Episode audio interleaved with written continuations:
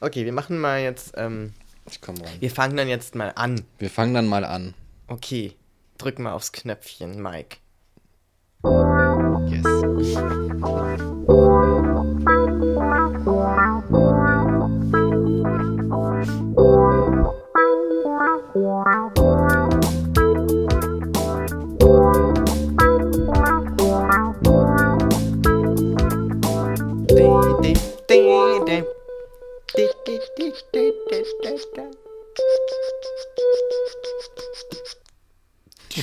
Yeah.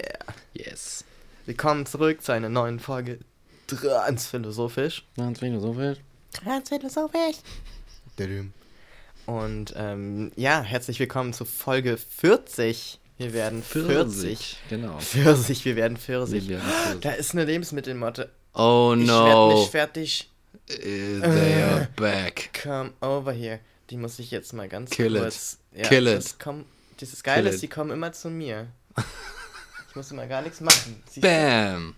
Did I get it? Ich glaube schon. Ich habe auch was fallen sehen, Okay, ich. sehr gut. Hinters, She dead? hinter das Dings da. She dead? You dead? She dead. She dead. Ja, Ich ja. sehe sie nicht, das ist gruselig. Da war sie kurz live auf Sendung und dann war es vorbei. Da war's. Das war ihr, äh, ihre Second of Fame. Das ist schon die zweite Motte, die ich in diesem Podcast zerklatsche. ja, ja. Ja, ja. Kannst du mal sehen, ist keine gute Zeit für eine Motte, wenn ich aufnehme. Es ist grundsätzlich keine gute Zeit für Motten in meiner Wohnung überhaupt jemals irgendwann zu sein, aber ganz besonders nicht, wenn ich aufnehme. Exakt. Also, ihr Motten da draußen. Nehmt euch in Acht. Ja, nehmt euch in Acht. Genau. Ja, äh, wir sprechen heute über Tourismus. Ja, genau. Tourismus. Nämlich über etwas, was es gerade quasi nicht gibt. Ja. Vielleicht ist das in Zukunft dann so eine graue Erinnerung Oh. an eine Zeit, in der es mal so ganz anders war. Ja, als ich nur So wie das untergegangene Rom. Ah, ja. Weißt du, denken wir an den untergegangenen Tourismus Berlins zum Beispiel. Oh nein. ich will mir gar nicht ausmalen. Ich fühle mich jetzt schon wie auf einem Dorf. Es ist wirklich so. Ich habe das einem Freund geschrieben tatsächlich, den du auch kennst, Mhm. dass ich doch der, dem Dorftrott entflohen bin. Dieser Ja, zähen Masse, die ein Dorf ist, in dem nichts passiert und du dieselben drei Nasen kennst und halbwegs sympathisch findest und den Rest eigentlich in die Tonne kloppen kannst, aber dich mit denen irgendwie abtust, weil die eben auch da sind. Ja, Mann. Und jetzt bin ich in der Stadt und es ist genau wie auf dem Dorf. Exakt. Es ist, als wäre mir das Dorf gefolgt in die Stadt und das ist wirklich nicht nett.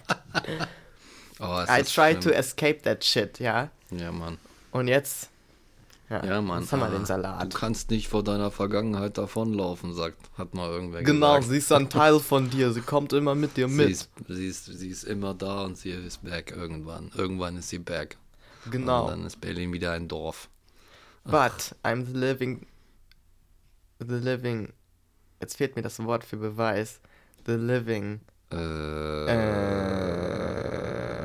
Äh, Proof. proof.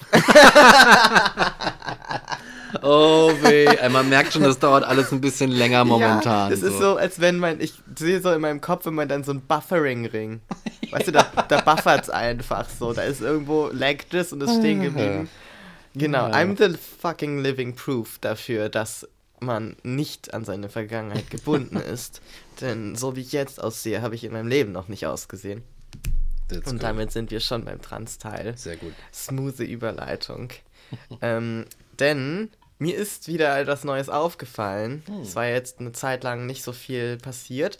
Und zwar ist es tatsächlich so, dass sich meine Haut verändert. Hm. Abgesehen von der Akne, die ich natürlich habe, weil es wieder eine Pubertät ist, ähm, habe ich tatsächlich jetzt größere, gröbere Hautporen. Mhm. Also grundsätzlich, die Haut ist einfach ein bisschen rauer und, und ähm, grober, ja, wie gesagt.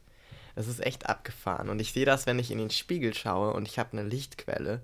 Und ich halte das so an die Stirn von der Seite, dann sehe ich so, wie das so ein bisschen verkraterter ist alles. Ja. Es könnte auch sein, dass ich einfach hardcore schnell altere gerade. und es ist die Isolation und ähm, die ganze ähm, Denkerei, die man eigentlich dann so mit äh, Mitte 40 bis 50 irgendwie beginnt, Midlife Crisis mäßig, habe ich ja. jetzt schon. Deshalb bilden sich tiefe Stress- und äh, Sorgenfurchen auf meinem Gesicht. Es könnte aber auch das Testosteron sein. Es könnte auch das sein. und ich tippe mal da drauf, denn es ist tatsächlich ja. eine Sache, die passieren kann und passiert bei den meisten. Ja, sowieso habe ich doch irgendwo mal gelesen, dass, ähm, dass, dass Hormone auch das Hautbild äh, entscheidend bestimmen. Oh ja. Also, ne? So entweder so weich und das, oder halt so ja, grob halt. Genau. Deswegen macht das eigentlich Sinn, dass du ja. quasi das da die Auswirkungen zu spüren kriegst, oder? Ja. Ja, und so ein bisschen, was ich mir immer gewünscht habe, es ist jetzt nicht sehr stark, aber ein bisschen ähm, treten auch meine Adern an den Armen und auf den Händ Handrücken ah, so mehr sowas. hervor. Das ist ja auch nicht bei allen Männern so, ähm, aber bei manchen schon sehr stark im Vergleich zu den meisten Frauen. Und ähm, ja, da merke ich so ein bisschen was beim richtigen Licht. Habe ich dann so ganz sexy Adern. Oh ja. Es gibt ja eine Menge Menschen, mich eingeschlossen, die das so irgendwie sehr anziehend finden. Ah ja? Ich weiß gar nicht wieso. Warum sind Adern jetzt so besonders? Aber gut, warum sind Brüste anziehend? Also eigentlich ist es so Wurst. Man weiß es, es nicht. Es ist ne? eigentlich so random. Es könnte, stell dir eine Welt vor, in der einfach alle so richtig krass von Ohren angeturnt sind. Das könnte ja auch sein. Es könnte absolut weißt sein. Du, oder Nasen oder weiß ja. ich nicht was. Ähm, oder halt wie ähm, äh, Steven Spielberg voll den, voll den Fußfetisch haben oder so. Das ah, ist ja, ne? ja habe ich alles ist schon mal aufgefallen, dass in Steven Spielberg-Filmen immer irgendwelche Shots von Füßen drin sind. Was? Echt? Ja. Musst du mal googeln. Oh YouTube einfach eingeben Steven B Spielberg Feed. Und du wirst in deinem Leben keinen Spielberg-Film mehr mit den gleichen Augen sehen wie vorher. Voll gut. Oh nein, der Spielberg. Ja, ich kannte, ich kannte auch mal eine Person mit, mit krassem Fußfetisch.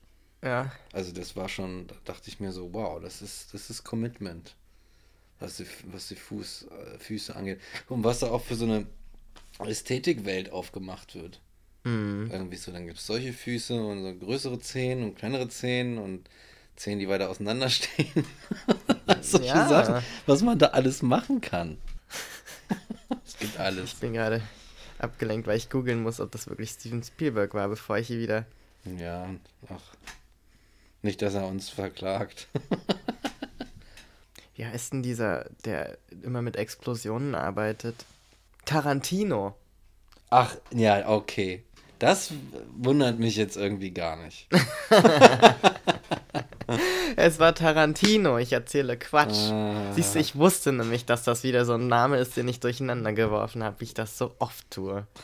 Und gerade jetzt, gerade jetzt verwechselt man so viel. Uh, ja, es ist so schlimm. Ich komme, also ich bin so zerstreut. Ja. Ich, ich äh, weiß ich nicht. Ich bin froh, wenn ich den, wenn ich um 12 gucke ich auf die Uhr, denke mir, boah, ich hab's geschafft, die halbe Tag ist rum oder so. Ja. So.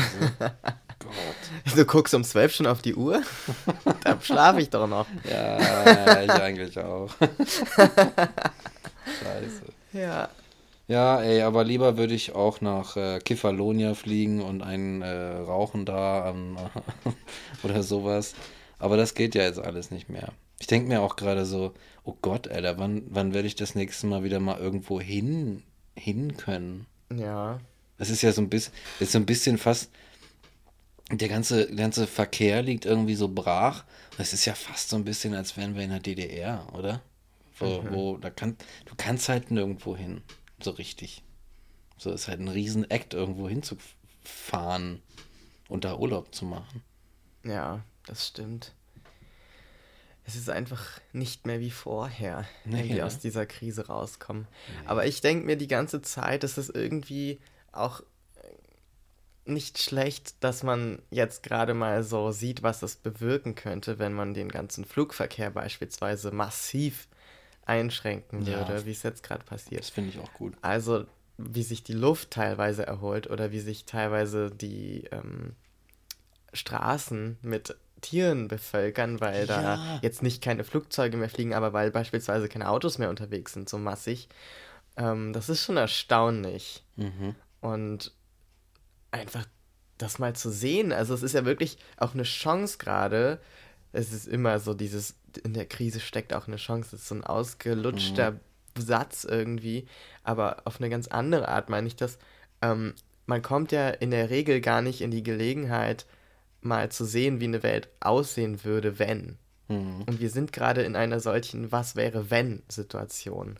Aber sowas von. Weißt du, und das finde ich eigentlich erstaunlich. Nicht im Sinne von Chance, das muss man jetzt nutzen und jetzt lernen wir ganz viel und wir digitalisieren alles und so, das passiert ja jetzt eh. Aber Chance zu sehen, was wäre wenn und wann könnte man sich denn bisher mal vorstellen, wie eine Welt aussieht ohne Flugzeuge? ja. So. Wie funktioniert denn das alles? Vor allem die Logistik ist ja weiterhin aufrechterhalten. Mhm. Und im Grunde könnte man, glaube ich, eine Menge umstellen und so beibehalten, wie es jetzt ist, wenn man die Logistik zwar aufrechterhält, meinetwegen per Flugzeug, aber beispielsweise den Reiseverkehr einfach ändert. So, das Mhm. könnte schon sein, dass es bleibt oder dass es ähm, sich zumindest ändert, weil die Leute auch jetzt reisen werden, Mhm. Zugreisen oder so. Ja. Vielleicht werden die Zugreisen wieder billiger, das wäre schön. Ach, das wäre so großartig so. Es gibt ja so andere Länder, in denen, auch in Europa schon, in denen das irgendwie wirklich äh, wesentlich günstiger ist, Zug zu fahren, Ja. als in Deutschland. Das ist generell extrem teuer hier, oder? Ja, hier, ich glaube ja hier schon. Das stimmt. Also im Vergleich Ja. zu anderen Ländern, wo vielleicht auch ähm, das gar nicht so ausgebaut ist. Ich meine, du kannst ja von hier nach Frankfurt und Stuttgart Mhm. fliegen. So. Ja, ja, das ist auch Und schon. ich meine, in welchem Land kannst du denn innerhalb von mehreren Ja. Städten so viel fliegen in Europa jetzt, meine ich? ja, Ähm, das oder machst ja. das überhaupt? Also ich meine, so ein Businessflug, 20 Minuten mal schnell rüberhotten, das ist eigentlich absurd. Ja, ist schon Also krass. das ist ja eigentlich auch nur notwendig, weil unser ganzes Arbeitssystem darauf ausgelegt ist, dass es alles so super schnell gehen muss. Und vor, Mhm. weiß ich nicht, 50 Jahren, da gab es das so noch nicht vielleicht. Und dann musstest du halt mit dem Zug fahren. Dann bist du halt sechs Stunden unterwegs. Mhm. Und dann übernachtest du halt einmal länger und dann geht's auch. Ja, aber ich würde sagen, es ist im im Grunde ist es, ist es nicht verwerflich zu sagen, hey, ich möchte gerne irgendwie so in 20 Minuten von Berlin nach Frankfurt kommen oder so. Es ist dann halt eine Frage des Wie. Und momentan ist die Antwort auf, auf das Wie, hey, ja, wir machen hier so eine Kerosin-Flugzeug-Action und es ist halt scheiße fürs Klima. Aber im Grunde ist dann, ist ja dann die Technologie mehr oder weniger gefragt. Und es gibt ja so, weiß ich nicht, Pläne für super Hochgeschwindigkeitsbahnen, die im Grunde so von der Schnelligkeit äh, auch locker das leisten können, was so ein Flugzeug leisten kann eigentlich. Ja. Und da gibt es Entwürfe und so, ne? So auch, ganzen ne? Krams, so, ne? Und wenn man einfach sagen würde, okay, vielleicht auch fürs Klima ist es geiler, vielleicht schauen wir mal, ob wir irgendwie so mehr oder weniger umstellen oder sowas. Ja. So, das wäre vielleicht ganz geil. Ja.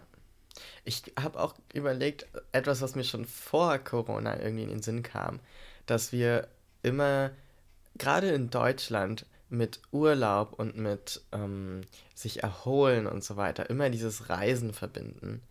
Und ich habe mich schon immer gefragt, warum. Weil für mich immer Reisen in dem Sinne, dass ich irgendwo hinfliege und da am Strand liege, total fern erschien. Einfach nur aus dem Grund, dass ich es mir nicht leisten konnte, ganz lange. Oder dachte, nee, ich möchte eigentlich dann nicht 600 Euro für einen Flug irgendwo hin ausgeben und dann nochmal 300 für einen Aufenthalt. So, das Geld kann ich viel besser in was investieren, was ich hier, wo ich zu Hause bin, nutzen kann. Ich war dann eher so die, der Typ, der spart und dann irgendwelche Technik zum Beispiel zum Podcast aufnehmen kauft. so, and look at me now. ja, ja, ja. So, ne? Aber ähm, ich bin dann irgendwann auf den, trotzdem auf die Idee gekommen, dass ich dachte, naja, aber grundsätzlich ist Reisen schon nicht schlecht und Reisen ist gut gegen Vorurteile und diese Dinge, ne? Und man Ja. möchte ja irgendwie auch was anderes kennenlernen als den ewigen Trott, dem man zum Beispiel jetzt äh, sehr viel ausgesetzt ist. Mhm. Mhm. Und ich dachte, eigentlich könnten wir doch viel mehr innerhalb von Europa und innerhalb von, von Deutschland auch reisen. Mhm. Warum muss es denn eigentlich immer ein anderes Land sein? Wie soll ich mich denn überhaupt erholen, wenn ich gerade nur neue Eindrücke bekomme? Mhm. So, man kann sich ja auch Stimmt. entspannen da, wo man Dinge kennt. Also warum fühlt es sich auch so gut an, zurückzukommen von einer Reise? Mhm. Weil du letztlich wieder genau weißt, wo alles seinen Platz hat. Und du dich irgendwie so wie so ein Puzzleteil wieder einfügen kannst. Mhm. Und das fand ich immer so schön beim Zurückkommen. Und irgendwie kann man ja sowas ähnliches, was aber doch was anderes ist, auch innerhalb Deutschlands machen. Ich meine, wie viele von uns waren wirklich in allen Bundesländern Deutschlands zum Beispiel? Die wenigsten wahrscheinlich. Und das sind schon teilweise große Unterschiede oder andere Landschaften. Ja, auf jeden Und Fall. ich denke, da kann man noch einiges auch an Tourismus machen, ohne dass man jetzt Ja. weit fliegen muss. Ja, auf jeden Fall. Da gibt es eine Menge. Du kannst ja allein schon, weiß ich nicht, wenn du in die sächsische Schweiz fährst oder sowas, Mm, dann oh hast mein du da, Gott, ich liebe die sächsische Schweiz. dann hast du da so geile Gebirge und all so ein Scheiß. Also es gibt da schon eine Menge, was, wo man in Deutschland hinreisen kann. Aber es ist interessant, dieser Unterschied zum Beispiel. Ja, wir haben in Deutschland, Deutschland ist ja auch so ein, so ein Land, wo der Urlaub irgendwie so ganz groß geschrieben wird. Ja. So, ne? Die hat so, aber ich glaube, ich weiß nicht, ich habe mir mal darüber eine Gedanken gemacht irgendwie. Und ich denke mir so, im Grunde ist Urlaub nur das, habe ich, glaube ich, das, was so irgendwie so ein Teil der Arbeitermentalität ist. Du machst so deinen Job, du kommst einer Verpflichtung nach, dann gehst du drei Wochen irgendwie äh, auf irgendeinen komischen, äh, legst dich an den Strand, lässt dir ein bisschen äh, den Wanst bräunen, gehst, äh, planscht ein bisschen im Meer, ab nach Hause, zurück, wieder an den Schreibtisch und weiter geht's. Irgendwie. Weißt du? Und diese Form, diese, allein diese Vorstellung von Urlaub fand ich so furchtbar so schrecklich. Ich meine, als ich, als ich klein war, da haben meine Eltern solche Urlaube gemacht. Ja. Weißt du? Und dann da, ich fand das so fucking langweilig, da rumzuliegen. In diesem, äh, an, an irgendeinem bescheuerten Strand. Furchtbar. Ich habe, weißt du, und deswegen, wenn ich, wenn ich heute irgendwo hinfahren will, dann will ich tatsächlich, dann habe ich Interesse an, an High Life und so, ja, ich will das sehen und ich will das noch hin oder da noch hinfahren, das noch erleben und da noch einen Teil von der Welt sehen. So, aber so diese, diese Erholung, wenn es wirklich nur die ist, kann man die tatsächlich doch locker irgendwo, also im eigenen Land, sag ich jetzt mal, oder in der Nähe einfach vollziehen. Es gibt hier allein in Brandenburg, immer Brandenburg so schlecht reden, aber landschaftlich ist Brandenburg einfach so voll das Paradies, wenn man einfach mal so ein bisschen rumkommt. Die Seen, was es da für was ich schon an für Seen war in Brandenburg. Die, also die sind hochgradigst idyllisch. so. Yay, Ja. Brandenburg! Ja, Buh, Nazis, aber hey, yay, Brandenburg, so, ne? ja, absolut. Und was du gerade gesagt hast, ähm, finde ich sehr wichtig. Dieses, du hast ein Interesse daran, wo du hinfliegst oder hinfährst. Und ich glaube, das unterscheidet dich von sehr vielen klassischen Touristen. Und das ist auch, glaube ich, das, was ich immer so abstoßend finde, wenn ich an das Wort Tourismus denke. Weil eigentlich ist Tourismus ja entstanden aus der Idee, dass man allen ermöglicht, an jeden Ort der Welt zu kommen und die Dinge kennenzulernen. Und das ist ja was im Kern total Wunderbares. Ja, Aber Mann. was ist draus geworden oder was ist an vielen Stellen draus geworden? Das ist ja eigentlich so ein, so ein ähm, also was total eigenes. Also wenn ich nach Thailand zum Beispiel fliege und ich bin dort untergebracht, dann gehe ich ja in Hotels, dann gehe ich an die Touristengegend, Spots und so weiter und ich besuche die gleichen drei äh, Strände, die überall auf Instagram gepostet werden und ich gucke mir die kleinen Äffchen an und lass mir die Füße massieren und kaufe noch irgendwie eine abgefahrene Frucht. So. Aber das ist ja nicht Thailand kennenlernen. Das ist ja nicht das Land und die Menschen kennenlernen. Das ist ja wirklich dieses Tourismus in einem anderen Land ist immer so eine Kapsel. Und das finde ich irgendwie so abstoßend, weil es auch alles darauf ausgelegt ist, also auch von dem Land aus selbst, wird ja nicht die wahre ähm, Experience sozusagen gezeigt Ja, oder genau. geöffnet oder nur sehr selten oder du musst eigentlich mehr Zeit dort verbringen. Ähm, Ja. Weil du nicht auf Anhieb alles verstehst. So, und Mhm. alles kennenlernen kannst auch. Aber viele wollen das ja auch gar nicht. Bestes Beispiel in meinen Augen ist Mallorca. Och, furchtbar. Mallorca ist keine spanische Insel für mich. Nee, das das ist eine deutsche Kolonie, Ja, auf extra, das die dann genau. noch Das existiert ist es. einfach. Das ist so Kolonialherren-Style, Ja. was wir da machen. Ja. Und, und das finde ich wirklich ziemlich abstoßend, muss ich sagen, weil das ist irgendwie so ein, so ein Gehabe und, und es ist auch so ignorant auf Mhm. eine Art. So. Und, oh, in welchen Ländern warst du schon? In diesen. Dann zählst du hier irgendwie deine 13 Länder auf und Ja. ähm, sprichst aber irgendwie nur Deutsch und äh, drei Worte Englisch ja. und hast wahrscheinlich in deinem Leben noch keine andere Sache gegessen als Schnitzel Pommes, weil es das in jedem Hotel trotzdem gibt, so ungefähr, genau. weißt du? Und es ist so ein Ah, ich weiß nicht, also ich habe auch manchmal das Gefühl, dass das dass so Leute, die, die schon Vorurteile haben, fast noch bestätigen kann. Mhm. Weil, da, weil die dann diese, diese Tourismus-Glanzwelt kennenlernen und im Ab, in Abgrenzung dazu dieses, in Anführungsstrichen, dreckige, ähm, weiß ich nicht, das dreckige Land, was dem so gegenübersteht, ne? Also so, Mhm. Guck mal, hier ist das Polierte, das zeigen wir dir oder das wird dir so eröffnet und dann irgendwie dieses, das andere, das ist alles nichts für dich, das halten wir dir, halten wir Ja. weg von dir oder das wird so von der Branche oft weggehalten und das finde ich irgendwie, Ja, das ist, das ist furchtbar. Das ist, das ist wirklich, ich finde das auch. und dann, und dann, und wir haben da nämlich einen Patron, ähm, Mhm. Tobi, Ach, der hat uns nämlich für einen Rant ein Thema gegeben und ich finde, das so. passt hier super gut rein. Und äh, deswegen drücke ich jetzt mal den Knopf. nice.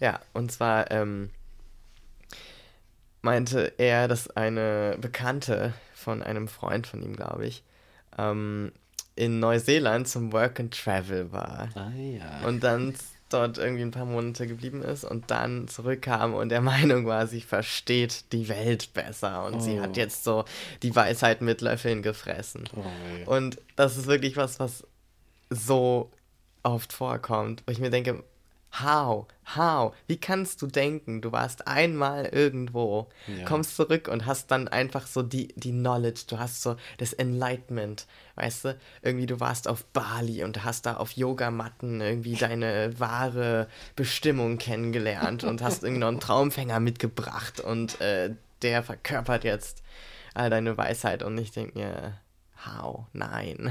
Nee, nee, nein. Nee, Einfach nee, nee. nein. Einfach du hast nein. nix gelernt, Alter. Ja. Ja, es ist so witzig, ne? Wie Leute. Es gibt halt wirklich so einen Haufen Leute, die auch irgendwie so, ich mache jetzt so, ich bin so ein Traveler, ich will jetzt, ich will jetzt so Weltenbummler machen. Aber was, aber dann irgendwie so durch die Gegend gehen, vielleicht sogar ein bisschen Work and Travel machen und dann irgendwie sowas am Ende so ein Dutzend Selfies irgendwie mitbringen und dann, Oh Gott. weißt du, und dann ist es so, ja, ey, ich habe so viel gelernt, so, wa- was hast, weißt, was hast du gelernt, nur weil du da mal irgendwie so ein paar Länder besucht hast? Du warst doch auch da nur Gast. Das braucht, um so ein Land wirklich irgendwie, um das mal so zu nennen, so ein Land, oder die, vielmehr geht es ja um die Leute da und das Leben da und wie sie mit, mit der Umwelt und ihren Ressourcen umgehen und miteinander und so weiter. Dazu kannst du nicht mal irgendwie, äh, äh, da reicht es noch nicht mal, wenn du ein paar Wochen irgendwie da bist. So, dann, sondern dann musst du da richtig hin, du musst die Sprache lernen, du musst die Geschichte, du musst die Geschichte reinziehen, du musst irgendwie die Kultur kennenlernen, du musst dir irgendwie die, auch die aktuelle Lage und den ganzen Scheiß kennenlernen. Oh und ja. Das ist, und es ist auch irgendwie so dieses, oh, ich habe so viel gelernt über das Leben, über das Leben, weil ich jetzt da war. Irgendwie, was hast du gelernt über das Leben? Was willst du denn da gelernt haben? Du hast einfach nur deine komische wahrscheinlich, du hast nur genügend Zeit gehabt, deine Erwartungen darauf irgendwas drauf zu projizieren, dann irgendwie so das Spiegelbild abzugreifen und zu sagen, oh ja, Wisdom is coming, auf jeden Fall. So, zack, und jetzt nach Hause und irgendwie und irgendwie sich so irgendwie so, so freuen. Und ich glaube, das ist genauso das, das, das, das Gefühl, dass man, dass, dass der Tourismus auch irgendwie so hat. Weißt du, du, du, du kommst dahin als so eine Art, weiß ich nicht, so eine Mischung aus, aus Herr und Pflegefall. So, so ungefähr. Ja. So, ne? Du wirst du in so ein Resort irgendwie gestopft und dann kriegst du so einen Cocktail in die Fresse geworfen. So, und dann denkst du dir so, boah, krass, ich habe das Land voll kennengelernt irgendwie. Ja. Und das war's dann. Ja, total. Wenn überhaupt, dann zeigt es dir nur, wie engstirnig du bisher dein Mindset hattest. Und im, im, äh, ne, wenn es dann auf was stößt, was ein bisschen davon abweicht, dann weicht das so ein bisschen auf. Aber das ist noch lange kein, kein ähm, krasser Fortschritt. So, ne? Dann hast du gerade mal angefangen zu erkennen, dass Ja. du die, dass du noch nicht alles weißt und noch nicht alles gelernt hast und es noch viel da draußen gibt, was du nicht kennst. Ja. So, ne? Und dann ähm, kommst du zurück und dann sowas. Ja. Ja, was mir auch gerade noch eingefallen ist, was ich auch noch richtig furchtbar finde, ist diese Art von, ah, ich weiß auch nicht, was ist das? Ähm, Studententourismus oder, oder ähm, es gibt auch so ein Wort dafür, aber es ist wirklich so ein emotionaler Tourismus, könnte man es fast schon nennen, Ah. wo Menschen, ähm, und das sind eben vor allem Ju- Studenten oder Studentinnen, ähm, in, in äh, beispielsweise afrikanische Länder Ja. geschickt werden, um dort Deutsch zu unter, äh, nicht Deutsch, aber Englisch zu unterrichten Oh. und ähm, dann in irgendwelche Schulen gesteckt werden, irgendwo in Nigeria oder Kenia oder Ghana oder weiß ich nicht was.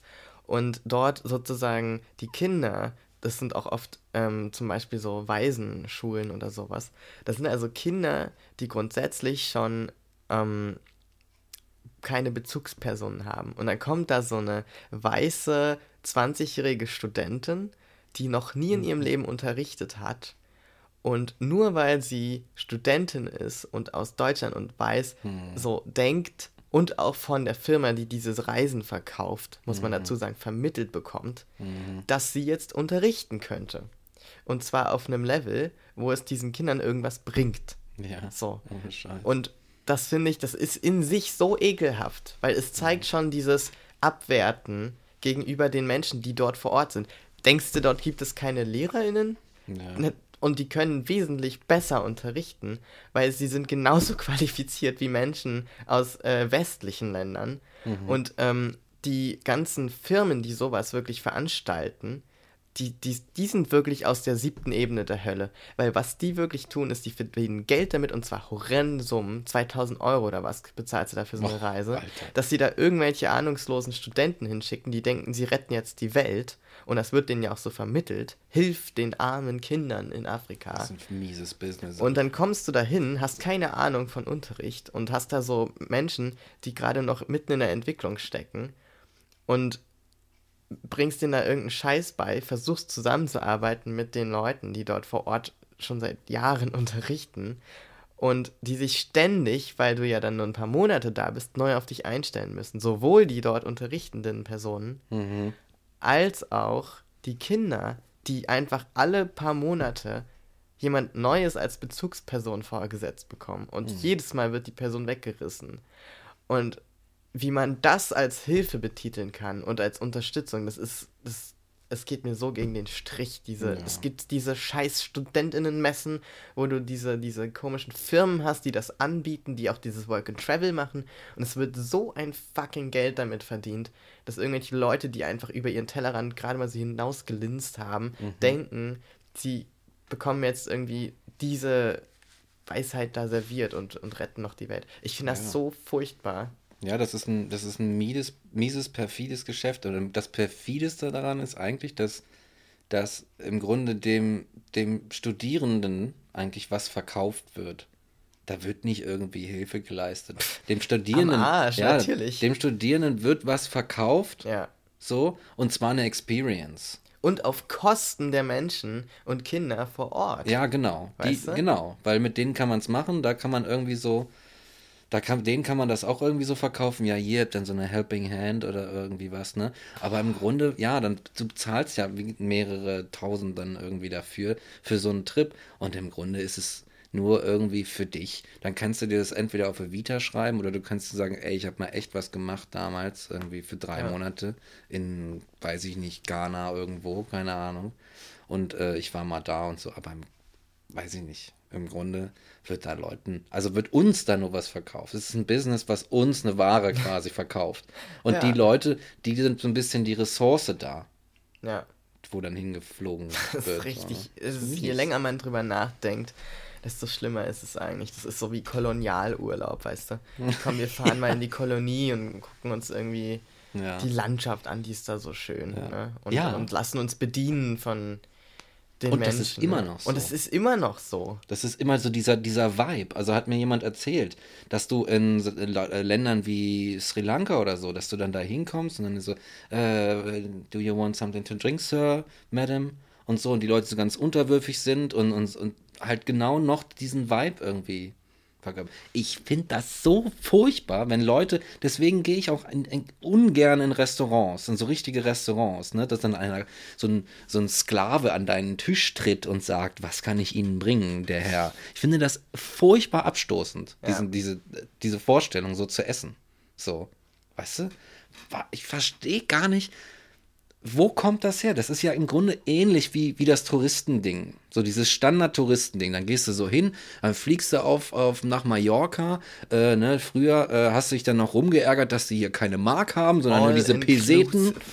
Ja, ne, all inclusive, dann spricht keiner Deutsch da, das gibt's ja gar nicht, wir sind ja hier auf Mallorca und diese ganzen, ganzen Sachen und dann legst du dich da irgendwie hin und lässt dich so mehr oder weniger bedienen und bist einfach nur so, ja, ich hab's mir, es ist so, ich hab's mir verdient, weil ich habe gerade das ganze Jahr gearbeitet.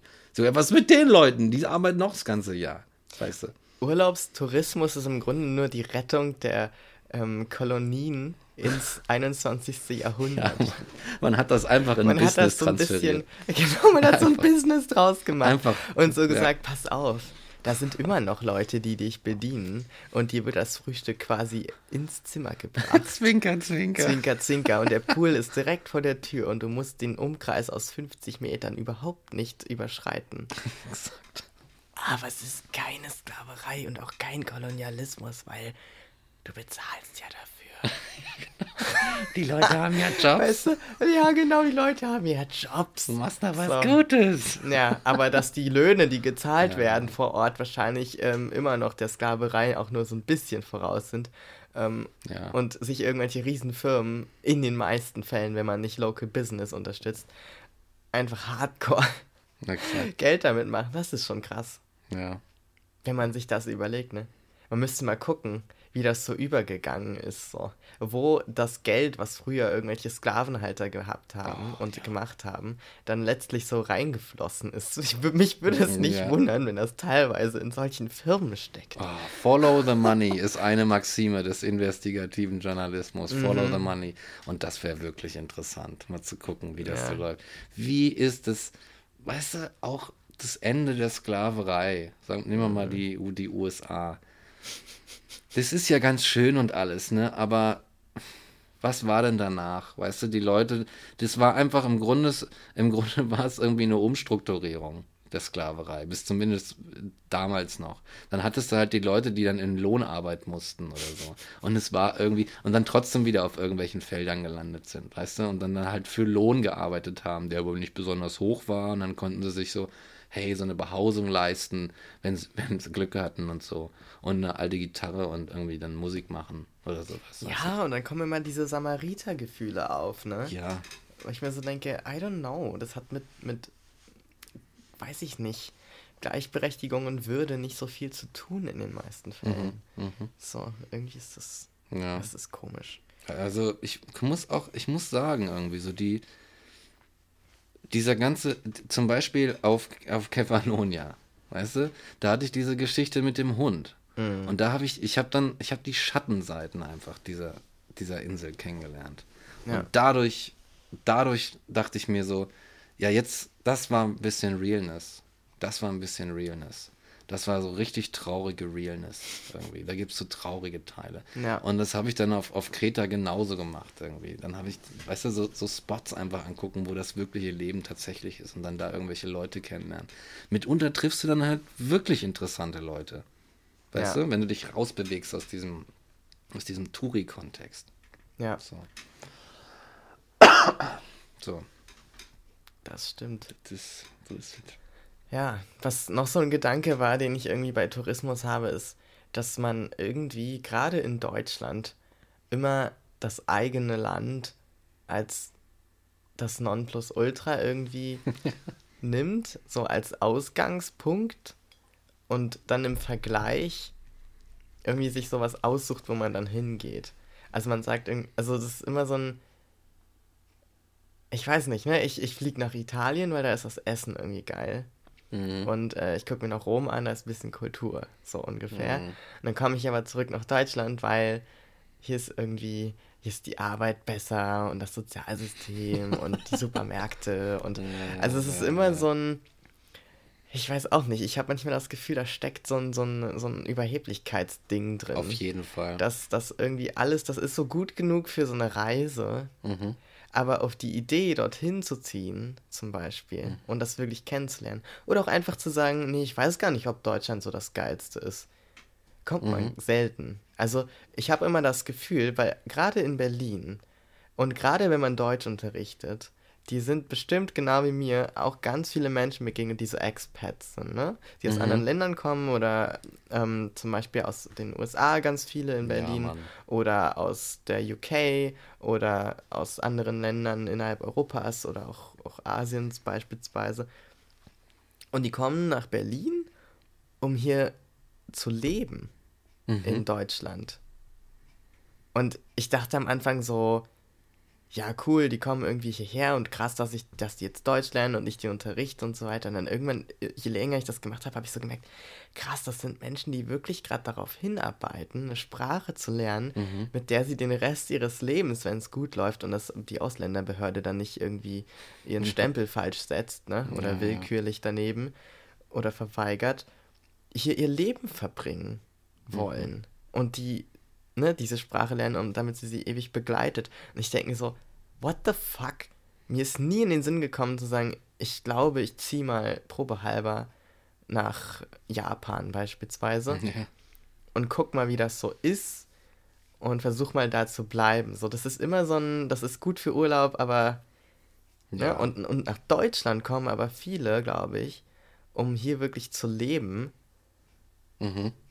Und, und die erzählen davon, als wäre das so ein Ding, was man halt so macht. Ja. Man, man, man überlegt sich halt ein Land und dann geht man da so hin und lebt dann da. Ja, das machen wir nicht. Nee. Wir sind so, wir, wir, stayen, wir stayen at home, weißt Stayin du? home, ja. Das ist deutsch. Man geht mal so kurz raus, zieht sich so ein paar Schutzhandschuhe an irgendwie, ne, und tastet sich mal so ganz vorsichtig so an den quasi an, die, an den Rand irgendeiner anderen Kultur heran, kichert dann so und läuft irgendwie wieder nach Hause in sein Deutschland, weißt du? ja. So nach Hause, so, hey, hey, ich war gerade in Griechenland, das war ja. richtig cool. Und dann machst du so dein Ding weiter. Ja, ne? ja. Das ist, das ist so der Style. Aber dieses, aber so eine, da, so, so ein Weltbürgertum, mhm. das, ich glaube, das hast du so richtig selten in ja. Deutschland. Ja. So auch so, ich habe manchmal das Gefühl, dass so Kollaborationen beispielsweise viel mehr in, in anderen Nationalitäten oder Unternationalitäten so gefeiert wird. Und dann, weißt du, da macht mal jemand aus dem Land was mit dem Künstler und, und dann mhm. es da eine Querverbindung rüber und so weiter. Und das ist irgendwie so, das kommt einem so ganz natürlich vor, irgendwie so ganz so locker, ja. flockig. Klar, ich, ich mache hier mal was, ich mache da mal was. Ich habe Musiker halt kennengelernt, der hat sich irgendwie so gedacht nach Natur durch Europa, auch ich ziehe jetzt mal nach Leipzig so. Und ich mir so denke, das wäre so das Letzte, worauf, also, ja. Weißt du, weil, aber nicht, weil die Person jetzt so weltoffen ist und so experimentell und, und äh, risikofreudig, sondern ich glaube, es ist eher andersrum, dass ich eigentlich aufgewachsen bin, auch in der Schule, mit so einem Mindset von Deutschland ist das beste Land, in dem man leben kann. Ja, ohne Scheiß. Ich nehme so. mich auch. Ich und, auch und alles andere ist im Grunde drunter. Ja, genau, ohne Scheiß. Oder? alles andere ist so ein bisschen, ich weiß nicht, ich glaube, alles andere ist schon irgendwie drunter, aber so das anders ausgedrückt so ein bisschen pfui. Ja, das Essen ist ganz gut. Das Essen ist ganz gut. Aber sonst ja, ja. geht's uns gut. Genau, genau. So. Ja, ja. Ich finde, ich, ich glaube, dass, dass man, dass, dass, dass man in Deutschland wirklich eine ganz große Herablassung gegenüber vielen anderen oder den meisten anderen Ländern auf diesem Planeten hat. Dass man sich wirklich denkt, irgendwie so, ah ja, da läuft es natürlich ein bisschen schlechter als hier. Ja. So insgesamt. Ja. So in, ja, so mit allem, ne? Da möchte man nicht leben. Man ja. vor allem. Und, und auch diese, diese krassen Ressentiments gegenüber Menschen, ähm, die nicht weiß sind. Ich habe immer das Gefühl, das kommt auch ganz viel daher, dass hier einfach so wenig Diversität herrscht, selbst in einer Stadt wie Berlin, habe ich oft das Gefühl, fuck, das ist immer noch extrem weiß. Mhm, also ja. wenn du in der Bahn sitzt, wie viele sind weiß so. Und, ja, und, und wenn du durch Kreuzberg läufst, wie viele sind weiß. Und wenn du durch Schöneberg und durch Mitte läufst und so weiter. Und es ist schon die Metropole. Ja, ne? Und dann geh mal raus nach Brandenburg oder nach Bayern oder weiß ich nicht was. Ne? Ja. Also, und in anderen Ländern habe ich manchmal das Gefühl, dass dieses, dieses Miteinander, dieses Durchmischen viel eher stattfindet und so keine Ahnung, warum das ist. Vielleicht ist das auch wieder nur eine Projektion. Das könnte auch sein, ne? man weiß es nicht. Das und ich falle irgendwie drauf rein, dass andere ähm, Länder oder in irgendwelchen Videos, die ich gucke oder was weiß ich was, ähm, das so dargestellt wird, als wäre das alles so total divers und bunt und ähm, ja, multikulturell. Aber irgendwie, ich weiß nicht. Das könnte sein. Also ja, wie, auch andere Länder haben so ihre, oder andere Kulturen haben so ihre weiß ich nicht, so ihre, ihre, ihr herrschaftliches Denken ja auch. Ne? Ich ja. glaube nämlich, dass wir nicht die Einzigen sind. Es gibt dann einfach noch viele andere, die Frankreich sagen, zum Beispiel. Frankreich zum das ist ein ganz gutes Beispiel. Ne? So, ja, wir sind Frankreich. Und, Was? Englisch? Nein. Ja, das ist. Und dein äh, Französisch, da tue ich jetzt auch so, als wenn ich es nicht verstehe. genau, verstehe ich nicht. So. Das habe ich mal so erlebt. Also ich meine, das ist auch wieder so ein Klischee, so ein Stereotyp, ja. aber manchmal bestätigt sich das ja durch Erfahrungen. Und ähm, das ist einer Verwandten von mir passiert. Die mhm. hat dann was im Laden bestellen wollen und die spricht eben Französisch und äh, relativ gut, zumindest fließend. Ja. Vielleicht ist die Aussprache eben nicht perfekt, weil die ist schwer. Und dann bestellt sie was und der Mensch, der dort arbeitet, tut halt wirklich so, als wenn er kein Wort versteht. Und sagt dann so irgendwie das Gleiche nochmal und fragt, glaube ich, sozusagen, meinen Sie das und das auf Französisch, ne? Und sagt das Gleiche nochmal und es ist genau die gleiche Aussprache. Also fast gleich wahrscheinlich. Und es ist so ein, ne, es ist wirklich so ein Move irgendwie, der da drin steckt, wo ich mir so denke, ja, das ist so ein bisschen das, das, das machen wir auch. so. In, in, auf Deutsch ist das Szenario, oh, sie sprechen aber gut Deutsch. Mhm. Ne? Zu irgendjemandem, der schwarz ist und der irgendwie in Bayern aufgewachsen ist und so ja, wahrscheinlich genau. noch so einen bayerischen Akzent ja, hat oder ja, so. Genau, also in seinem Leben noch keine andere Sprache als Deutsch gesprochen hat und dann so einen Kommentar bekommt. Oh Gott. Ohne Scheiß, ja. so, das ist dann so ein in Deutschland verpackt man den Rassismus irgendwie in so, in so Komplimenten. Oh ja, ne? So ganz, ist immer noch Rassismus. Ganz, ganz äh, verblümt quasi. Alles mm. ist so ein mhm. bisschen verblümt irgendwie und dadurch so ein bisschen legitimiert, dass man das macht und dann so, das sollte doch ein Kompliment sein. Aber Kannst du das nicht mal annehmen, das Kompliment? Echt, ne? So. Ja. Ja, ey, das stimmt. Also Berlin ist halt echt wirklich nur so ein Weißbrot-Town und so. Aber, aber, aber es ist schon, es ist auf jeden Fall glücklicherweise diverser als, als so mancher anderer Ort vielleicht. Irgendwie ja. so, ne? Und ähm, Tourismus ist hier ein Riesending. Wir haben eigentlich, muss man jetzt also eine kleine Fußnote setzen, eigentlich jetzt gerade nicht. Wir haben ja natürlich richtig viele Leute irgendwie von überall hierher. Viele Leute, die von sonst woher kommen. Ich meine, von wo habe ich nicht überall Leute unterrichtet, so von der ganzen fucking Welt. Du wahrscheinlich auch, ne? Und die, die leben dann halt tatsächlich hier, wohnen hier. Oder es gibt andere, die kommen nur mal irgendwie auf ein Wochenende vorbei, gehen äh, ins Berghain und Sonntag geht's wieder in Zug zurück oder sowas. Weißt du, es ja. gibt alles möglich. Du hast so viel, viel äh, Ein- und Ausgang eigentlich in der Stadt. Ja. Und im Grunde, im Grunde ist es dann manchmal, es gibt immer dieses Geschimpfe auf die Touris, oh, die Touris wieder. ja, und ich, ich schließe mich da auch total ein. Ja, also ich, ich, ich auch, schimpfe ja. auch ein ums andere Mal auf Touris. Ja, ne? Und deswegen liebe ich auch den Wedding so, weil hier haben die sich bisher noch nicht hin verirrt. Zumindest nicht in diese Ecke hier. Ja, ja, ja. Ja, das. Es ist eigentlich, eigentlich ist es aber, ist es schön, dass du so viel Besuch hast und so. Aber manchmal nerven sie einfach irgendwie. Wenn sie sagen so, ja, ich muss jetzt irgendwie, ich, es müssen jetzt mal kurz alle stehen bleiben, weil ich muss jetzt mal hier kurz ein Selfie machen vor dieser, vor diesem legendären Friedrichstraßenschild oder sowas, was ich jeden fucking Tag sehe oder so, mhm. weißt du? Ja. Das ist dann so, ach, come on, Alter. Ja, aber Die. das ist auch so ein Ding, was du gerade gesagt hast, was ich manchmal mache, dass ich beispielsweise mit dem Fahrrad durch Berlin fahre und dann denke, das ist die Stadt, in die andere Menschen ein Wochenende kommen und dafür 800 Euro bezahlen, um das mal zu sehen und ja, mal so ein Mann. bisschen bisschen Berlin abzubekommen und du lebst hier, verdammt nochmal. Ja, ja, weißt du, also dieses stimmt. touristische, euphorische Gefühl, sich selber auch so ein bisschen zu schenken und sich selbst mal in die 100 zu setzen, den Mhm. Bus da von Alex und loszufahren und sich das anzugucken und zu sagen, yo, ich kann das jeden Tag machen. Ja, das ist geil. Das ist meine fucking Stadt. Das ist voll gut. Und das ist nämlich auch geil, weil ich finde, diesen touristischen Blick für den Ort zu haben, in dem man lebt, ist so ein, so ein Kniff, mit dem man das so alles ganz neu sehen kann. ja. Und es, das macht echt Spaß. Ja, es ist einfach, es ist schon geil, du, du lebst an wirklich an einem geilen Ort, wenn du in Berlin lebst. Also du hast einfach richtig viele Möglichkeiten. Ich weiß noch, Alter, 2019 habe ich irgendwann bestimmt noch mal rumgejammert, so, oh, es gibt so viel Auswahl, ich kann mich nicht entscheiden, wo ich heute Abend hingehe. Und jetzt denke ich mir so, ohne Scheiß, so ein Luxusproblem. Und jetzt denke ich mir so, oh mein Gott, ich will raus aus diesem Dorf, gib mir nur irgendeine Veranstaltung. wenn es ginge, weißt du? Ja. Ah, im Grunde ist es einfach so ein Luxus, irgendwie zu sagen, so, ach, ey, ich gehe jetzt mal dahin oder ich frag mal, ey, Digi, bist du irgendwie, bist du auf dem Dings und ja, cool, ich komme vorbei, hey, hast du Lust, da und da hinzugehen? Ja, warum nicht? Weißt du, das, es gibt eigentlich so, so viele Möglichkeiten. Es gibt nichts, worüber man sich irgendwie groß beschweren könnte. Ja.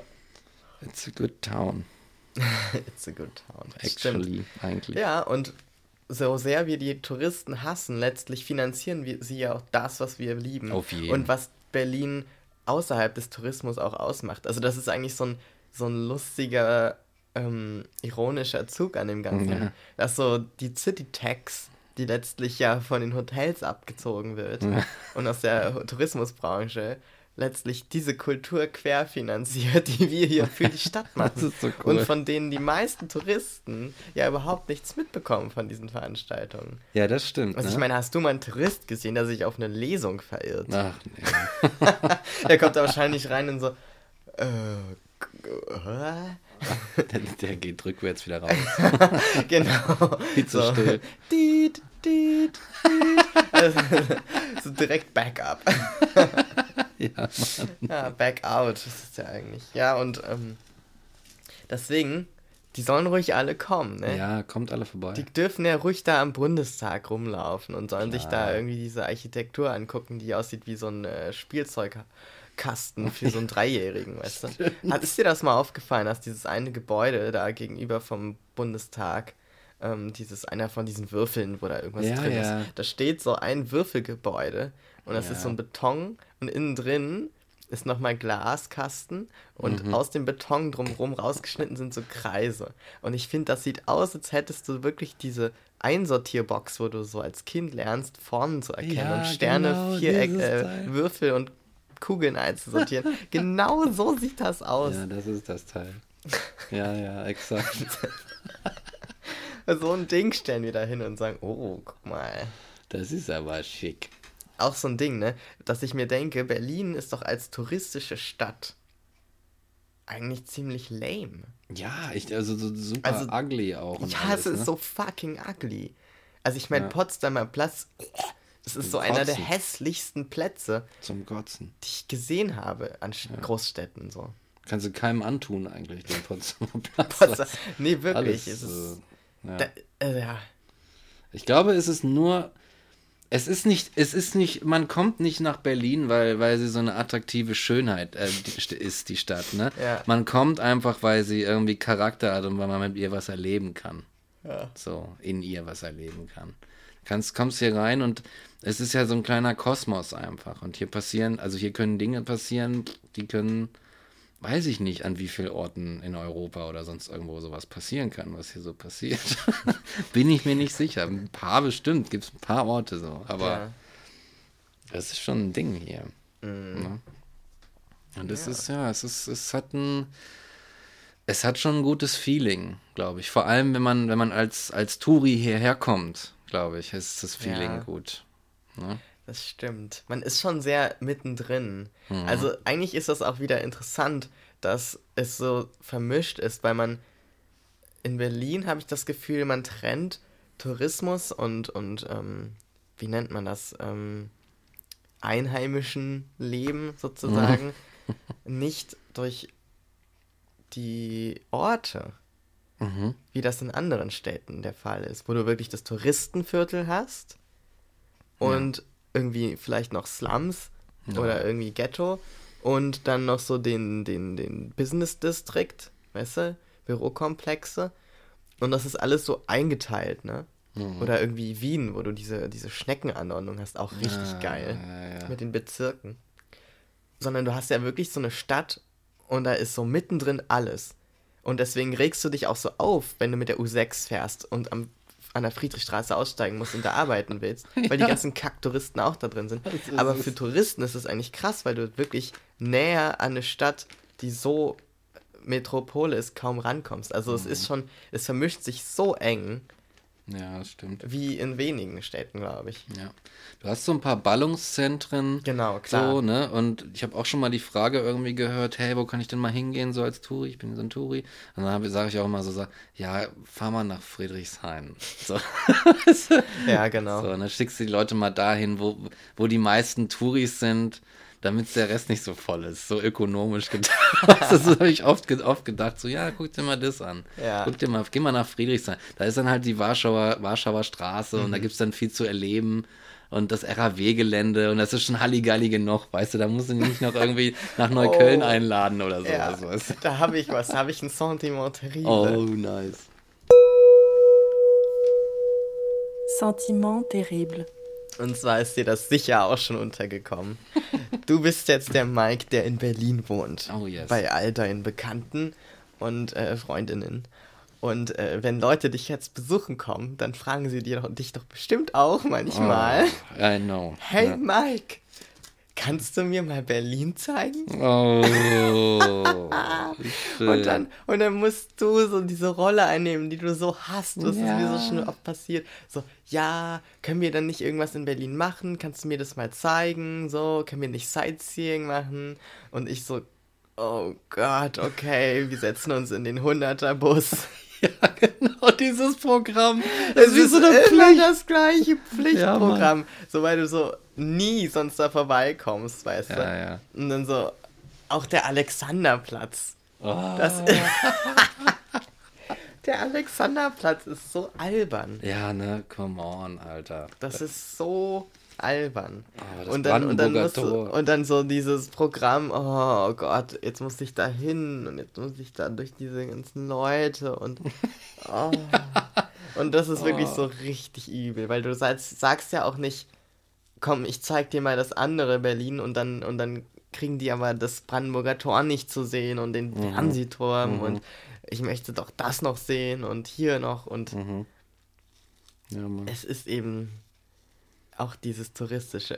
Ja, dran. genau. Da ist es, also es, oh, es ist so furchtbar, vor allem, weil das sind so die Orte, das Brandenburger Tor und der Alexanderplatz und so weiter. Da, das sind, äh, da fahre ich selber nicht mehr hin. Weißt Ja, genau. Oder zum Alex irgendwie, um umzusteigen. Halt, ja, sowas, weißt du? Alex ist nur Umsteigepunkt. nur umsteigen. Das ist nichts Und Besonderes. dafür ist es einer der beschissensten Bahnhöfe oh, überhaupt. Das ist so scheiße. Du kannst hier seit zehn Jahren wohnen und du weißt immer noch nicht, wo du hin musst am Alex. Und die Beschilderung ist selbst für Berliner so Boah. abartig scheiße. Ja, Mann. Beschilderung ist echt ein Problem in dieser Stadt. du weißt ja gar nicht, wo du irgendwo. Ich habe Wochen und Monate gebraucht, um mich hier zurechtzufinden, Alter, Ja. als ich hergezogen bin. Oh mein Gott. Und ich habe einmal eine Nachtbus-Tour hinter mir gehabt. Das Boah. gibt's gar nicht. Ich bin nämlich bis Alex gefahren, weil ich dachte, ja, vom Alex aus so ein Knotenpunkt, da fährt doch nachts sicher noch irgendwas. Mhm. Ja, und es war sicher so um vier. Es war also wirklich, wo nichts mehr fährt und auch irgendein Wochentag, wo wirklich ganz wenig unterwegs ist. Und ich hing da so irgendwo fest und ich dachte, okay, ich komme zumindest bis zum Alex und von da komme ich irgendwie zurecht. Denkst du, ich finde diesen Nachtbus N8? Hm. Was bin ich da rumgelaufen? Ja, das ist die Einmal schlimmste um Option. den ganzen scheiß Bahnhof Ja, durchgelaufen, noch einem äh, besoffenen Alki irgendwie sein Bier gebracht, weil er nicht mehr laufen kann, sondern erst, wenn er was getrunken hat. Ne? Der drückt mir so zwei Euro in die Hand und sagt mir noch so, ja, wenn ich dir eins sagen kann, fang niemals an zu trinken. So, weil ich mir, da ich den angeguckt und gedacht, ja, Okay. Okay. So, dann habe ich dem irgendwie noch die Flasche gehalten, als er mal auf Toilette gegangen ist, weißt du, weil er das selber, der ist da wirklich so hingeschlurft, so. Oh nein. Das hat Dann wirklich eine Viertelstunde. Ich dachte so, weißt du was, die geht's noch dreckiger als mir, ich helfe dir mal hier kurz. Ja. Und dann, ne, meine Quest geht weiter. Und ich ziehe dann so weiter. Und dann komme ich wieder am selben Punkt an, wo ich schon am Anfang war. Und dann stehen da irgendwie so eine, so eine, ähm, ähm, Sicherheitsleute, ne? Und ich so, die wissen das doch bestimmt. Die machen hier Sicherheit, die laufen hier rum, die Ja, haben den Mann. ganzen Tag nichts anderes zu tun, als sich diesen Bahnhof anzugucken. Die müssten Mhm. ja irgendwann mal wissen, wo was ist, ne? Ich gehe so zu denen hin und frage so, ja, entschuldigen Sie, wissen Sie, wo der N8-Bus fährt? Und die so, ja, also der müsste ja eigentlich da hinten fahren, ne? Also da alle Busse, die fahren da hinten, die Nachtbusse. So laufe ich da hin, wo die Nachtbusse alle fahren sollen. Natürlich war ich da schon dreimal an der Stelle und habe schon fünfmal äh, auf diese Anzeigen geguckt und so gedacht, nee, da steht aber nichts. Und dann habe ich auch auf diese Pläne geguckt, ne? Meine App mittlerweile hat sich komplett aufgegangen und gesagt, nee, hier fährt gar nichts. Und ich so, what? und ich laufe und laufe und ich sehe immer so vor meinem geistigen Auge, hier fährt doch die fucking U8, hier muss doch ein Nachtbus fahren, ne? Und dann, und dann äh, laufe ich und laufe ich und irgendwann geht es mir auf, es gibt ja noch diese, diese Station beim Berlin Dungeon, da hinten. Ja, die ist. Und ich so, ja. nein. Ja. Und dann laufe ich dahin. Und dann kommt da so in 20 Minuten, zack, diese scheiß Busse. Ja, ja. Und ich dachte, ja. das gibt's doch gar nicht. Das haben die ausgelagert. Warum? Alles andere fährt an diesem einen Punkt. Man weiß es nicht, ja. Es ist verrückt. Und ich habe da bestimmt anderthalb Stunden nur diese Station gesucht, ja. Und ich hatte So nichts schlimm. getrunken. Jetzt stell dir mal vor, du bist besoffen und willst am Alex irgendwie Nachtbus fahren. Das kannst du eigentlich vergessen. Kannst du eigentlich gleich da schlafen. Ja. Wahrscheinlich, Ohne wahrscheinlich, wahrscheinlich sind so die ganzen armen Alkis da gelandet, weil die einfach auf der Suche nach dem Nachtbus da, da verzweifelt zusammengebrochen sind. Hängen geblieben am Alex. Und sich so zusaufen, dass sie dann nie wieder rauskommen. Vor drei Jahren habe ich hier den Nachtbus gesucht. Jetzt trinke ich nur noch Bier und leg rum und kann nicht mal richtig pinkeln und so. Ja, ey, Alter, der Alex ist so schlimm. Es ist wirklich das, was ich im Nachtverkehr sowas von versuche zu vermeiden. Weil da dann dieser riesige Platz, du musst dann irgendwie, du, dann hast du, weißt du halt nicht, okay, ist das an dem Ende des riesigen Platzes, wo du irgendwie zehn Minuten hinlaufen musst oder am anderen, wo du zehn Minuten Und es ist so fuck und keiner sagt dir, kein Schild weist dich drauf Ja, ja. hin. Auch und du die. Tramlinien, wo die Tramlinien fahren. Auf zwei Seiten, why? Weißt du, why? Warum kann man das nicht einheitlich machen? Das ist so witzig. Nee, geht nicht zum Alex, das ist nicht cool. Weißt du? Ohne Witz. Ohne Witz. Ja, ey, der Tourismus. Weiß ich nicht. Also allgemein, ich glaube, allgemein gefällt den, haben die Leute auch immer so, so tierischen Spaß an der Stimmung in Berlin. Du hast halt, das sagen auch viele, das sagen mir dann Leute, in, in, in dessen Ländern Cannabis legal konsumiert werden darf. Weißt du, die, die sagen mir dann so, ja, aber Berlin ist eigentlich eh das Gleiche. Erstens. Und zweitens gibt es hier so eine, wenn, wenn der Sommer kommt, dann blühen nicht nur die paar Blumen auf hier und da, sondern die Leute strömen auf die Straßen. Dann sitzen sie im Kreuzberg auf irgendwelchen Brücken oder dann, sitzen sie da auf irgendwelchen Wiesen. Das ganze Ufer ist voll mit Menschen. Normalerweise natürlich, das ist klar. Wir müssen diese ganze Folge in Klammern setzen. Exakt, alles in Klammern. Und, ähm, und das ist einfach, ich glaube, und dann trinken Leute halt Bier und dann, dann kiffen Leute und so weiter. Und das stört irgendwie keinen. Und ich glaube, das ist eher, es ist auch so das, dieses Feeling, was du, was du so mitbekommst und was du dann, was viele zu Hause vielleicht einfach gar nicht haben. Hm, So, ne? ja. Ja. Hast du mal im Tourismus gearbeitet? Muss ich mal überlegen. Ich glaube nicht, ne. ich habe so viele bescheuerte Jobs gehabt. Ja. Ich glaube aber daran würdest du dich wahrscheinlich erinnern. Ja, Ich wahrscheinlich. glaube, das ist so eine Experience, ich glaube. so mit Touristen zu arbeiten. Oh weh. Also ich meine, letztlich ist es ja bei ganz vielen Menschen, die wir auch kennen, so, dass wirklich der Tourismus letztlich das finanziert, in dem es Brotjobs sind, Hm. was wir als Berlin empfinden. Also in Berlin, ich finde, ich finde wirklich die, also Berlin ist schon sehr speziell, was das angeht. Hm. Also es sind wahrscheinlich eine Menge Städte so, aber gerade hier habe ich das Gefühl, dass wirklich so ohne den Tourismus wäre so ein großer Teil der Kulturszene einfach gar nicht existent. Ja, das glaube So. ich auch. Und auch und auch sonst der der ganzen ähm, Sache, die Berlin ausmacht. Also letztlich ist es ja immer bei Metropolen und Großstädten so, dass es irgendwie auch Teil dessen ist und man will es trotzdem nicht drin haben. mhm. Stell dir eine Stadt Berlin ohne Tourismus vor. Ja, Im Grunde werden wir das erleben. Wir werden das erleben. Also wenn Corona vorbei ist, muss man sich ja eigentlich vorstellen, dass der Tourismus ja erstmal so ganz langsam wieder anläuft. ja. Oder es stimmt. gibt einen Boom. Oh Gott. Oh Gott, und dann kommen sie alle auf einmal, weil es jetzt wieder geht. Ja, dann kommen sie alle und drehen völlig durch, Alter. Richtig. Ich weiß schon, wie es laufen wird, weißt du? Die nehmen sich erstmal so einen Eimer MDMA, weißt du, und kippen sie sich über den Kopf Ja, ja. und dann irgendwie zwei Monate ab, nur noch, in, nur noch im, in, im Berghain einfach nur Zwei. Monate. Ja, Mann. Also so wird's laufen, Alter. Aber da braucht man noch, keine, noch nicht mal Touris für. Das können wir in unsere eigenen äh, äh, Partymäuse. Weißt du, die, die werden das machen. Das erste, was hier stattfinden wird, wenn es Ja. im Sommer vorbei ist oder so Ende Sommer vielleicht, das sind so richtig krasse, ab, abartig heftige Raves. Ich wollte es gerade sagen. Auf jeden Fall. Die ganze fucking Stadt. Love Parade ist ein Scheiß dagegen, Alter. Die gan- Das wahrscheinlich wird so ein hart. Beat. Alle DJs in ganz Berlin werden sich darauf einigen, dass sie an einem bestimmten Punkt uhrenvergleichmäßig denselben Track abspielen. Und dann wird's einfach so Weißt du, da geht dann so ein krasser Bass durch ganz Berlin. Oh, das Die so Stadt geil. pulsiert wieder. Und das Oh. Herz fängt wieder an zu schlagen. Oh Mann, oh ja, Mann, Berlin, dein Herz muss schlagen. Ich komme nicht mehr klar. Ich fühle mich so furchtbar. Ich will auf einen fucking Rave, Alter. Ich will in Humboldt-Hain und dann so einen geheimen Rave oder, oder sonst oder irgendwas. Oder in Britz oder mir scheißegal wo. Hauptsache irgendwo. Wir gehen auch nach Marzahn, wenn da der Rave ist. Egal, wer, Ra- wo der Rave auch ist, wir fahren dahin. Wenn der Berg nicht zum Propheten kommt, weißt du? Ja, der muss genau. der Prophet zum Berg. Ja. Ah ja, Mann, das äh, ist auch ein bisschen Tourismus, ne, was man da eigentlich macht. Vielleicht so ein bisschen in der Form, wie das, wie das die Mallorca-Leute machen. Dass du halt, wenn du dann halt, da arbeitest du so, ne, und dann gehst du am Wochenende auf irgendeinen schönen Rave irgendwie. Und dann bist du da und dann rauchst du zwei Dübel oder so. Manche schmeißen sich noch ein Pilchen oder irgend so Kram. Und dann bist du da so am Updance, so ein bisschen in dieser Welt drin, weißt du so? Mitten im Draußen.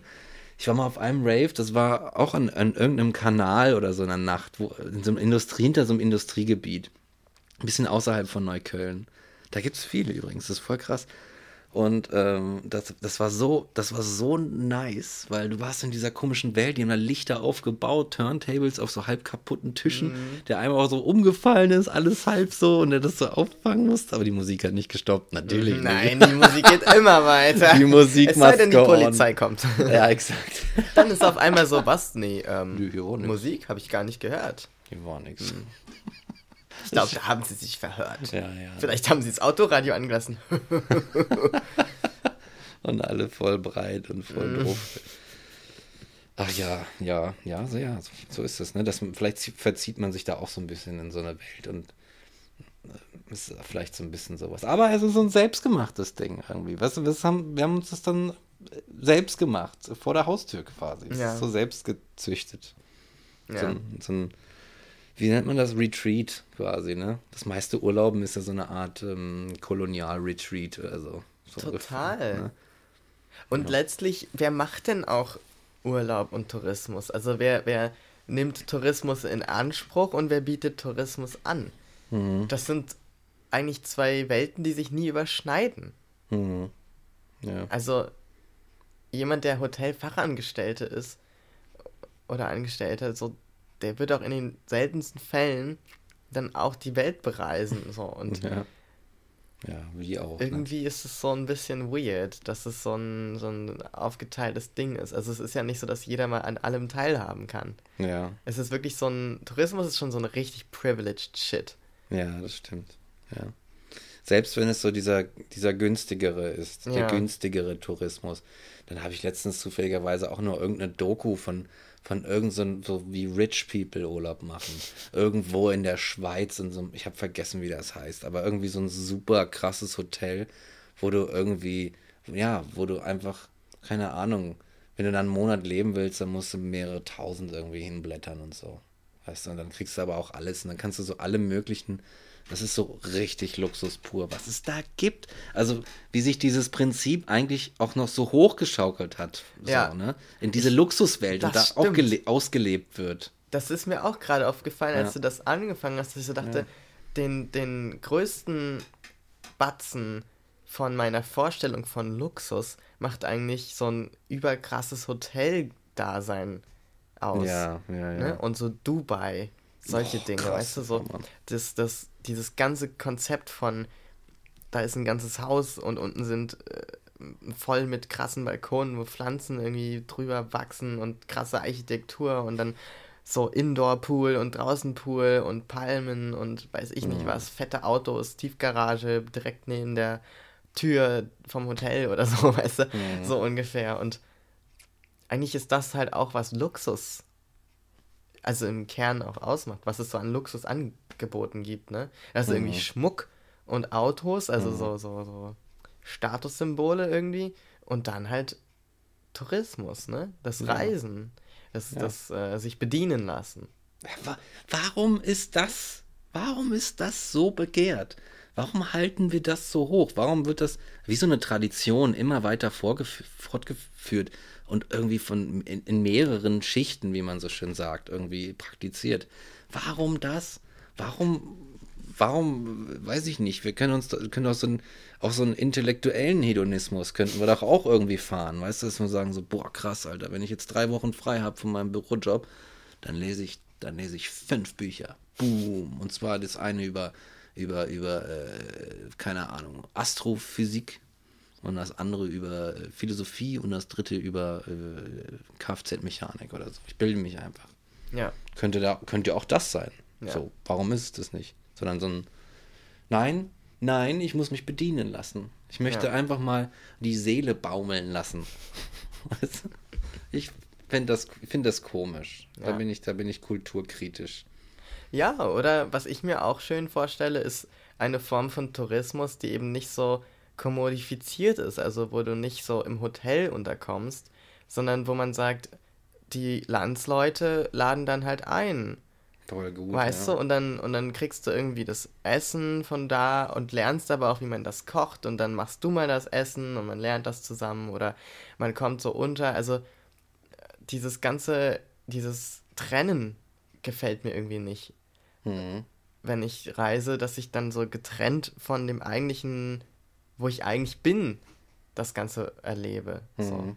Und was ich zum Beispiel total idyllisch und romantisch finde, ist immer diese, diese Zeit, oder wie sie dargestellt wird vielmehr, ähm, in der du zum Beispiel irgendwo wandern warst und dann in einer kleinen Herberge unterkommst und da gibt es eine Bar, da lernst du die Leute kennen, die Cool. da auch hingehen, weil das eben die, eben die Theke da ist. Und da gibt es auch was zu essen und auch die Leute, die dort wohnen, essen dort was und dann kannst du halt, und das ist der Unterschied zwischen dir und den Landsleuten, dort schlafen. In den Betten. Weißt du? Das ist cool. Und, und diese Vorstellung irgendwie, dieses, was es auch in, in Großbritannien teilweise gibt, dieses Bed and Breakfast, Mhm. das finde ich irgendwie richtig schön. Und ich habe das Gefühl, das ist so eine, eine Form von Tourismus, die ich irgendwie total befürworte. Ja. Und, und die aber immer mehr ausstirbt, habe ich das Gefühl. Gerade so kleinere Mhm. Leute, Anbieter irgendwie von solchen Dingen. Da fällt mir auch noch eine Sache ein, äh, wo du das gerade sagst. Ähm, ich habe äh, da so eine, so eine Freundin aus Mazedonien und ich hatte mal eine Doku gesehen und ähm, da äh, ging es darum, dass es irgendwie einmal im Jahr oder so eine ganz die, die, die berühmte Paprika-Ernte gibt, wo dann der Eiwar draus gemacht wird. Ah. Und das ist, und das ist so genial. Dann tonnenweise Paprika ernten die, aber nur so, so, so, so ein Familienbetrieb, mit so weißt du, wo die Leute dann, wo die Familie dann das irgendwie macht. Und dann spießen die das so nach und nach auf so, auf so äh, äh, Bänder und dann hängen diese ganzen Paprika da dran und dann wird das ganze Haus mit diesen Paprikas behangen. So einmal außen rum drum, damit die Sonnen getrocknet werden. Und das sieht so abgefahren aus, wie diese, wie diese Paprikas da in diesem, auf diesem, an diesem ganzen Haus hängen. Und ich habe das gesehen und dachte mir, Alter, ich möchte mitmachen bei dieser Ernte. Ich möchte miternten. Ich möchte mit diese Paprikas ernten, dass das dann und die dann da aufhängen und Ja, den ganzen Kram. ja. Da hätte ich Bock drauf. Das wäre so cool. Das finde ich auch total schön, diesen Ja. Gedanken am alltäglichen Teil zu haben. Weil eigentlich ist, ist das ja das, was ein Land oder irgendwie eine Kultur auch ausmacht, ne? Der Alltag. Ja. Deswegen klar. Lobby für den Alltag, Alter. Also jeden. das ist wirklich die Lobby für den Alltag. Ja. Ich bin ein großer Fan des Alltags einfach. Ach ja. Es ist so schön, dass es sowas gibt. Ja, der Alte. Da lernst du dann halt auch wirklich so die, den Status quo irgendwie kennen. Also die, den Real Shit. Da kommt halt so der Real Shit im Alltag der Leute. Wenn du so Ja. irgendwie Kontakt mit denen hast. Und wenn du in irgendeiner Bettenburg da äh, äh, rundum versorgt wirst, ja, wie so ein, wie ein Pflegefall halt, ne? Dann, ja, oder? Ne? Ist das so? Es ist so, Und ja. dann, dann, dann kriegst du doch nichts mit. Das ist doch kein Alltag. So, das ist, das ist, das ist schlimmer als Virtual Reality oder, oder sonst irgendwas, weiß, weiß ich was. Das ist, das ist einfach nicht real. Das ist, das kannst du auch sonst, das kannst du in Deutschland machen. Keine Ahnung. Ja, genau. Ja. Das macht keinen Unterschied mehr. Da kannst du halt ins Tropical Island gehen. Ja, zum Weißt Beispiel. du, ich, ich, ich finde das Tropical Island richtig abstoßend. aber man muss schon sagen, lieber ins Tropical Island als die gleiche Experience in einem anderen Land. Hm. Weil du kannst es ja auch genauso hier haben und das ist der Beweis, Ja, exakt, genau. dass es eben nichts ist, was du in einem anderen Land erleben musst. ja. Ja. Das ist so wie Leute, das, oh, da muss ich auch noch mal kurz abranten.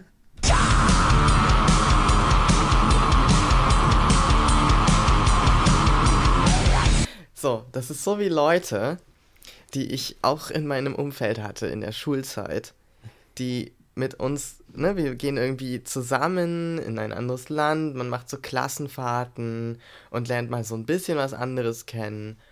Und was machen die Leute mit dem ganz wenigen Geld, was sie von ihren Eltern mitbekommen? Sie gehen bei HM shoppen. in London. Oh oder in nein. Madrid. Oh oder in. Granada. In Barcelona. das Weil es ist so aufregend, in einer anderen Stadt ins HM zu gehen. Und ich immer so denke, Alter. what the fuck? Das ist Also das ist, das, das ist, ist so- traurig. Das ist, das ist, als würdest du nach Belgien gehen oder nach, ähm, weiß ich nicht, nach Russland oder nach Japan, lass es meinetwegen ähm, Ghana sein und du gehst zum Lidl und kaufst dir das gleiche fucking Stück Gouda, was du hier in Berlin auch kaufst oder in Ja, deinem Mann. Kaff irgendwo ähm, in Alsfeld und kaufst dir dasselbe Stück Gouda, beißt rein und sagst, wow, schmeckt so wie immer. Schmeckt wie zu Hause. Schmeckt wie eigentlich. zu Hause. Das ist ja der Wahnsinn. Das finde ich so. Warum? Warum macht man das? Ja, das frage ich mich auch. Das verstehe ich echt nicht. Wieso, also wo, Ah. da, ist das Geld, das Geld doch woanders wirklich besser aufgehoben. Ja. Oder weißt du, du, gehst doch, nicht- also warum gibst du das Geld aus, um in ein anderes Land zu fahren, um irgendwas zu machen, was du definitiv genauso in deinem eigenen Land machen kannst, ohne das ganze Geld auszugeben für die Fahrt. Und es ist einfach die gleiche Experience. Ja. Mal im Ernst. Vielleicht die, weißt du, die, die Verkäuf, Verkäufer äh, da drin irgendwie, die, die sprechen eine andere Sprache oder sowas. Aber Aber da kannst du aus dem. Sprachkurs gehen, weil da werden genau solche Situationen auch durchgespielt. oh ja, oh weh. Oh nein. Ja, ohne Witz, ey. Das ist wirklich, also das ist wirklich, das verstehe ich nicht. Das, das wird sich mir nie erschließen. Nee. Das verstehe Und da braucht mir auch keiner kommen mit, ja, die Kollektion und, ach, Come on. Online-Shop, Diggi. ja, wirklich. Weißt du? Mach dir eine, Alter. mach dir eine VPN, eine andere IP-Adresse, so. Da kannst Mhm. du auch den Shop benutzen, der irgendwo in Madrid nur angezeigt wird, was ich auch Ja. nicht glaube, aber so das. Ja. Und dafür dann Kerosin Ohne für eine Scheiß. Lifetime ins, ins äh, All schießen, weißt du? So. Wie krass, oder? Und dafür werden dann Ressourcen auf, aufgewendet. Das ist so krass. Ich weiß nicht. Auf Kreta war ich zum Beispiel bei, ähm, äh, bei Mariana. Und Mariana hat so einen eigenen, so einen Kräuterladen. Und die wohnt dann, da musstest du, Alter, muss ich, da habe ich echt Autofahren gelernt in diesem Land. Da musste ich so, eine, so ein Bergdorf hochfahren. Und natürlich am Berg parken und solche Geschichten, ne? Alter, da habe ich einen halben Herzinfarkt gekriegt. Aber auf Ja. jeden Fall ist dieser, dieser, dieser Shop da oben in diesem griechischen, kretischen Bergdorf einfach mal einzigartig in der Welt. Und sie sammelt halt ihre Kräuter irgendwie so im umliegenden Land einfach, weil das ist halt so dörflich und ländlich und das sind zwar Berge und alles, aber da wachsen überall diese Sachen und sie sammelt die selber zusammen, macht Öle daraus oder Tees und äh, ähm, du kriegst diesen Schissel halt nur da und nirgendwo sonst auf der Welt. Und das ist einfach total, und das ist einfach geil. Dann da zu sagen, so, ich habe mir das angeguckt und nicht, ich bin nicht zum Lidl gefahren. Den Lidl gibt's auch auf Kreta, weißt du? So, so Olivenöl im Lidl Oh, äh, auf. Kreta kaufen. Das wäre so Oh lustig. mein Gott. Ja, ne? Oh. Oh Gott, nee. Ja. Leute, Leute. Nee, darum. Also, Ja, ein Thema der Dilemmata. auf jeden So ist es. Wir werden schon ein bisschen müde. Ja, ich auf jeden Fall. Ich habe das Gefühl, ich bin in so einem Delirium gerade. Ich auch. Ich, als hätte ich einen geraucht, habe ich gar ja, ich auch, Alter. Als wäre ich richtig breit gerade, aber ich bin's einfach Ja. nicht. Ich bin nur müde. Ja, ne? Einfach nur müde und unzurechnungsfähig und das ganz ohne Drogen. Exakt. Die Pandemie macht müde. Sag ich mal so. Die macht uns alle müde. Pandemüde. Oh Gott. Pand oh jetzt Okay, los. okay, jetzt, jetzt gehe ich. Lass uns schnell, lass uns schnell auf Stopp drücken. Abmoderation, Abmoderation. Okay, okay. Wer abmoderiert denn heute? Moderiert denn ab heute? Ich moderiere mal ab. Wir ähm, haben noch drei Ansagen. Die erste ist, wir sind auf Patreon und Yes. Kofi. Und wenn ihr uns unterstützen möchtet und wir euch weiterhin die Ohren voll sabbeln können in den folgenden Monaten, Jahren und auch Jahrzehnten, dann unterstützt uns gern mit zum Beispiel 3 Dollar im Monat. Das ist ein Snickers oder eine Kasse? Kasse Taffee, wie ich so schön gern sage, weil ich das jedes Mal falsch sage. Taffee. Ähm, oder ihr könnt auch einmalig einfach was geben und zwar auch in Höhe einer Tasse Kaffee. Genau. Und ihr Auf müsst, Kofi. genau. Und ihr müsst euch mal vorstellen, jetzt nur mal so, falls ihr diese 3-Dollar-Variante nehmt, das ist quasi so, als würdet ihr pro Folge 1,50 Dollar Eintritt zahlen. Stimmt. Weißt du? So im, im Monat. Ja, So ungefähr. das stimmt. Das ist eine Ja. günstige Show eigentlich. ja, total. Und gerade da wir in Vorausleistung gehen und schon 40 Folgen hier hinbuttern, Boom.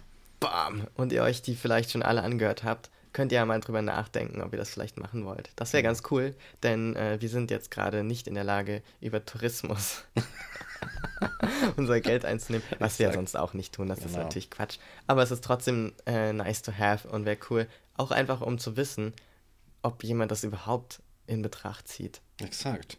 Prove us wrong Prove when we us. say nobody cares. Genau. Prove us wrong, Peter.